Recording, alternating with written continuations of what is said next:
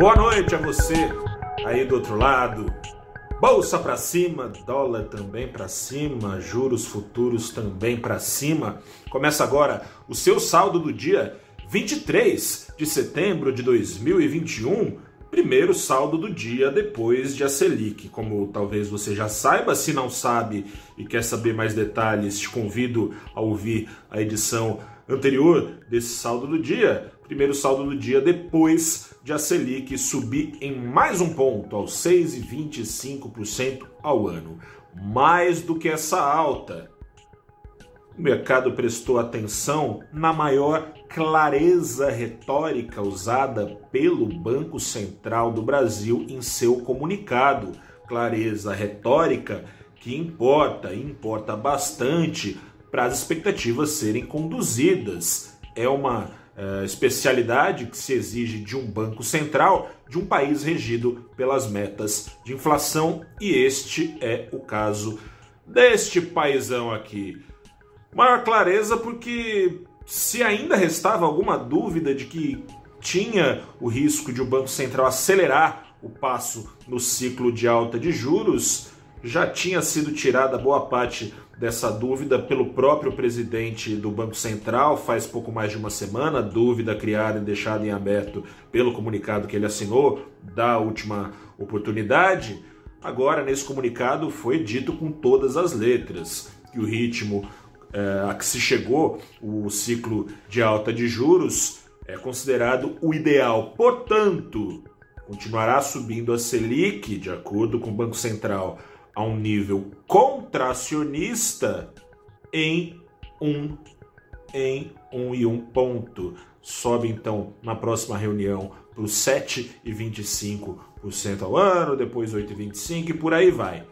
Ou só até os 8,25% e depois mais um pouquinho até os 8,5%. E é sobre isso que eu vou falar com você, porque embora tenha trazido essa maior clareza. O mercado não gosta de incerteza, né? então permitiu alguma animação ao mercado, essa maior clareza, trazendo ao Ibovespa uma alta de 1,6%, que apagou é, mais um pedaço né, das perdas acumuladas no mês. O mês está sendo bem carregado para o Ibovespa, já foi bem pior, agora tem uma perda acumulada é, em setembro de quase 4%, 3,97%.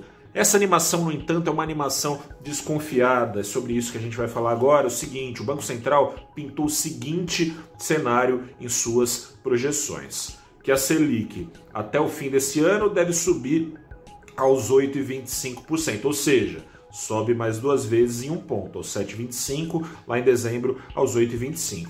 E que deve fechar o ano de 2002 aos 8,5, ou seja, em algum momento ela ou sobe depois cai aos 8,5%, ou então só algum ajuste residual de 0,25% que leve a Selic aos 8,5% no final de 2022. Disso depende que outra projeção do Banco Central se confirme, que o dólar encerre o ano de 2022 e que assim siga ao longo do período nos arredores de R$ 5,25, R$ 5,25 são os arredores de agora. Você confia que em ano eleitoral o dólar não vai subir do patamar onde está, já aquecido, quando o bicho começar a pegar de vez? Você confia na estabilidade das contas públicas brasileiras? O calote fechado, acordo para um calote, né? Precisa bater o martelo de vez ainda do Congresso, mas o acordo aí entre Centrão e governo para dar calote em precatórios não resolve a questão do risco fiscal. Ao contrário, joga o risco fiscal para frente para 2023, abre espaço no teto de gastos para em 2022, sem que o teto seja rompido legalmente, paguem-se. Perdão, engasguei. Até engasguei com o risco fiscal. Sejam pagas emendas parlamentares à base de apoio do governo, sejam liberadas emendas e sejam, sejam pagos também o Bolsa Família turbinado prometido pelo presidente com toda a cara de carro-chefe de campanha eleitoral. Porém, em 2023 vai ser preciso pagar, não é calote para sempre, é parcelamento de precatórios o que está sendo desenhado a partir de 2023. Vai precisar pagar os precatórios de 2023, que ainda não se sabe qual será o valor, a justiça ainda vai decidir. Oh, o gato até miou aqui e também os precatórios que estão sendo, se assim se confirmar a, o arranjo feito entre Congresso e governo, os precatórios caloteados em 2022. Fora isso, tem o risco político. Você confia que o presidente Jair Bolsonaro, depois daquela cartinha que o ex-presidente Temer fez para ele assinar, vai ficar lá quietinho, né, sem retomar o tom belicoso que lhe é habitual? Quando, se e quando, né, enfim, isso acontecer, depende do seu otimismo aí do outro lado vai ser preciso. Haja carta, né? Acho que vai precisar daquela carta. Essas cartas de fã da Xuxa, né? Que você pega lá, tá lá, grande, quilométrica, né? Rolo de fax. Haja carta para contornar a pressão de alta do dólar. A gente já viu o que aconteceu naquele 7 de setembro maluco que o Bolsonaro voltou atrás. Antes dele voltar atrás, o dólar deu uma disparada num dia só de 3%. Você confia também que o risco fiscal não vai continuar subindo em pleno é, período eleitoral, porque não basta o presidente Bolsonaro se mostrar bastante disposto, se preciso, para alvejar o teto de gastos. Tem também o principal concorrente dele, ex-presidente Lula, candidato, é, diz que ainda não é, candidato, né? É, disposto não a alvejar o, o teto de gastos, mas a dinamitar as pilastras não vai ter sensação de risco fiscal. É difícil imaginar, né? Difícil contar com um dólar de 5,25. O dólar é aquele negócio, né? Não dá para num dia do dia para outro tudo muda.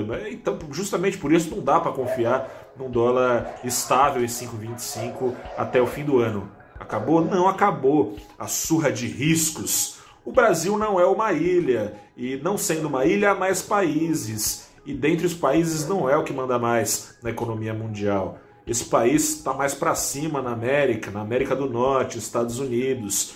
De acordo com o comunicado do Banco Central Americano de ontem, deve começar, especula-se no mercado, interpreta-se dessa maneira no mercado, já em novembro, a retirada das injeções de dólares que parariam de ser injetadas no meio de 2022. Qual o segundo passo, depois do fim dessas injeções, se a economia americana não depender mais dessas injeções, estará crescendo muito bem, obrigado. Portanto, com pressão inflacionária, que o Banco Central americano não terá mais por que aceitar. Como se controla pressão inflacionária? Subindo o juro. Se o juro nos Estados Unidos subir, o dólar não vai ficar quieto. O dólar vai querer migrar ainda mais para os Estados Unidos, para a segurança dos títulos americanos, que terão ainda remuneração maior do que a atual. Contra isso, o que, que vai ter que fazer o Banco Central do Brasil? Subir ainda mais a Selic do que pretende, deprimir ainda mais, por consequência, o crescimento econômico. Do contrário, a inflação vai lá para casa do chapéu. Por isso essa animação desconfiada, por isso, apesar de Bovespa para cima com força, Selic com rota de alta dita como seta, apesar disso, como refletiu as taxas, refletiram as taxas de juros de ponta a ponta em alta, dólar em alta, apesar de toda a pressão contrária, a pressão para o dólar subir foi maior que para o dólar cair 0,09% para cima, mesmo em dia de apetite renovado por ações, dólar a R$ 5,31. Por isso aproveite que turbulências, e que bom, né? Bom ter esses vales de calmaria. A gente teve mais uma turbulência forte na segunda-feira, três dias já de ufa. Aproveite enquanto dure. Que seja eterno também enquanto dure. Eu sou Gustavo Ferreira, repórter do ValorInvest.com. Fico por aqui, você fica por aí acompanhando a gente, deixando sua curtida, compartilhando comentários. Ajude a gente, se gostou do vídeo, a falar com ainda mais brasileiros e brasileiras como você. Grande abraço, até a próxima e tchau.